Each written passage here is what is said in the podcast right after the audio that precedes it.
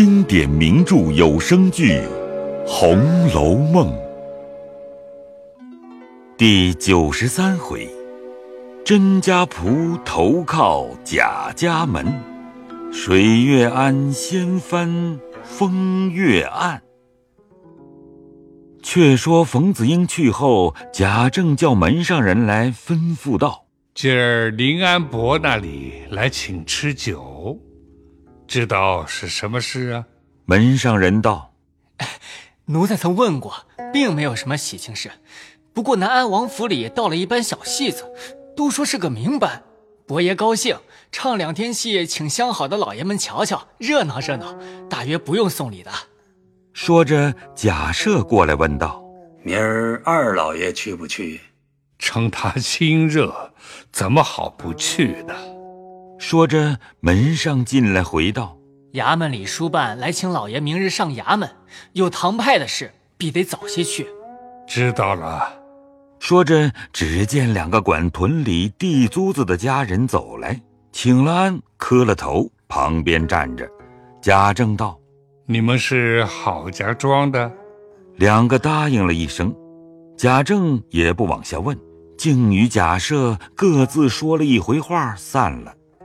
家人等秉着手灯送过贾赦去，这里贾琏便叫那管租的人道：“说你的。”那人说道：“十月里的租子，奴才已经赶上来了，原是明儿可到。”谁知京外拿车，把车上的东西不由分说都掀在地下。奴才告诉他说是府里收租子的车，不是买卖车，他更不管这些。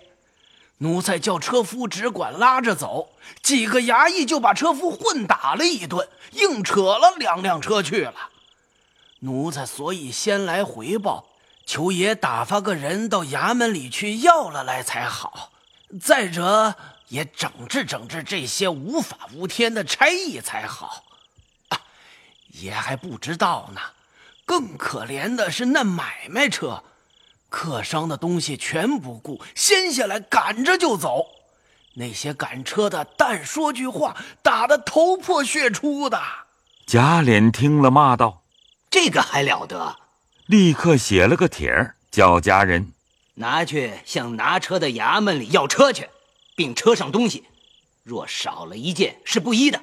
快叫周瑞。周瑞不在家，又叫旺儿。旺儿晌午出去了，还没有回来。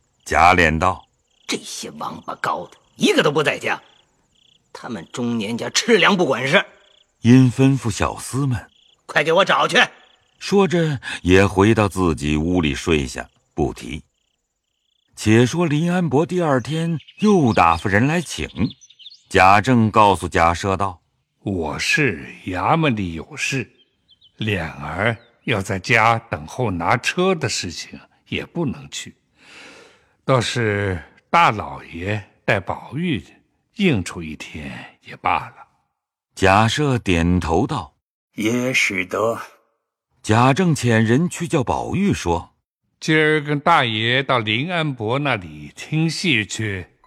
宝玉喜欢的了不得，便换上衣服，带了明烟、扫红、除药三个小子出来，见了贾赦，请了安，上了车，来到林安伯府里。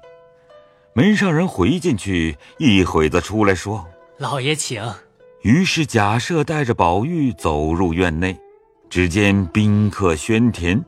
贾赦、宝玉见了林安伯，又与众宾客都见过了礼，大家坐着说笑了一回。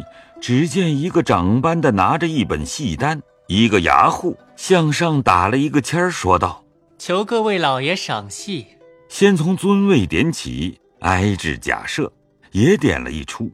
那人回头见了宝玉，便不向别处去，竟抢步上来打个签儿，道。求二爷赏两出。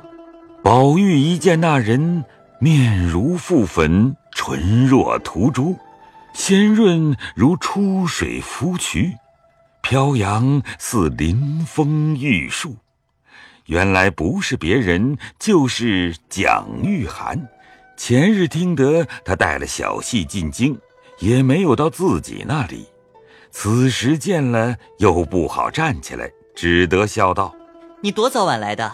蒋玉菡把手在自己身子上一指，笑道：“ 怎么，二爷不知道吗？”宝玉因众人在座，也难说话，只得胡乱点了一出。蒋玉菡去了，便有几个议论道：“哟，此人是谁啊？他向来是唱小旦的，如今不肯唱小旦，年纪也大了，就在府里长班。头里也改过小生，他也攒了好几个钱，家里已经有两三个铺子。”只是不肯放下本业，援救领班。哎呦，想必成了家了。亲还没有定，他倒拿定一个主意，说是人生配偶关系一生一世的事，不是混闹得的。不论尊卑贵贱，总要配得上他的才能。所以啊，到如今还并没娶亲。宝玉暗忖度道。不知日后谁家的女孩嫁他，又嫁着这样的人才，也算是不辜负了。那时开了戏，也有昆腔，也有高腔，也有一腔梆子腔，做的热闹。过了晌午，便摆开桌子吃酒，又看了一回贾赦便欲起身，林安伯过来留道：“天色尚早，听见说蒋玉菡还有一出。”战花魁，他们顶好的手戏。宝玉听了，巴不得贾赦不走，于是贾赦又坐了一会儿。果然，蒋玉菡伴着秦小官服侍花魁，最后神情，把这一种怜香惜玉的意思做得极情尽致。以后对饮对唱，缠绵缱绻。宝玉这时不看花魁，只把两只眼睛独射在秦小官身上，更加蒋玉菡声音响亮，口齿清楚，暗腔落板，宝玉的神魂都唱了进去。只等这出戏进场后，更知蒋玉菡极是情种，非寻常戏子可比。因想着乐记上说的是。情动于中，故形于声，声成文味之音，所以知声知音之乐有许多讲究，声音之源不可不察。诗词一道，但能传情，不能入骨。自后想要讲究讲究音律，宝玉想出了神，忽见贾赦起身，主人不及相留。宝玉没法，只得跟了回来。到了家中，贾赦自回那边去了。宝玉来见贾政，贾政才下衙门，正向贾琏问起拿车之事。贾琏道：“今儿门人拿帖儿去，知县不在家，他在门上说了，这是本官不知道的，并无牌票出去拿车，都是那些混账东西在外头撒野挤额头。”既是老爷府里的，我便立刻叫人去追办，包管明儿连车连东西一并送来。如有半点差池，再行禀过本官，重重处置。此刻本官不在家，求这里老爷看破些，可以不用本官知道更好。既无官票，到底是何等样人在那里作怪？老爷不知，外头都是这样。想来明儿必定送来的。贾琏说完下来，宝玉上去见了贾政，问了几句，便叫他往老太太那里去。贾琏因为昨夜叫空了家人，出来传唤，那几人多已伺候齐全。贾琏骂了一顿，叫大管家赖生将各行当的花名册子拿来，你去查点查点，写一张御贴，叫那些人知道。若有并未告假私自出去传唤不到贻误公事的，立刻给我打了撵出去。赖生连忙答应了几个事，出来吩咐了一回，家人各自留意。过不几时，忽见有一个人头上戴着毡帽，身上穿着一身青布衣裳，脚下穿着一双洒鞋，走到门上，向众人作了个揖。众人拿眼上上下下打量了他一番，便问他是哪里来的。那人道：“我自南边甄府中来的，并有家老爷手书一封，求这里的爷们呈上尊老爷。”众人听见他是甄府来的，才站起来让他坐下，道：“你乏了，且坐坐，我们给你回就是了。”门上一面进来回明贾政呈上来书，贾政拆书看时。上写着：“世交素好，气意素敦，遥仰参为，不胜一切。帝因非才或浅，自分万死难偿，幸邀宽宥，戴罪边宇。迄今门户凋零，家人星散。”所有奴子包勇相曾使用，虽无奇迹，人尚确实。倘使得被奔走，虎口有资，呜呜之爱，感佩无涯矣。专此奉达，余容再续，不宣。贾政看完，笑道：“哦，这里正因人多。”真假倒见人了，哎，有不好却的。吩咐门上叫他见我，先留他住下，因才使用便了。门上出去带进人来，见贾政，便磕了三个头，起来道：“家老爷请老爷安。”自己又打个签儿说：“包勇请老爷安。”贾政回问了甄老爷的好。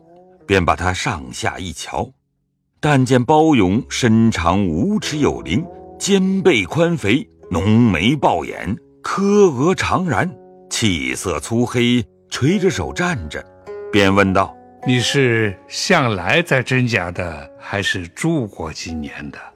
包勇道：“小的像在甄家的。”你如今为什么要出来呢？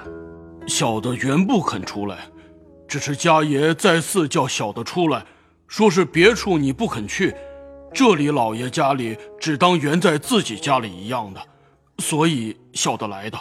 你们老爷不该有这事情，弄到这样的田地。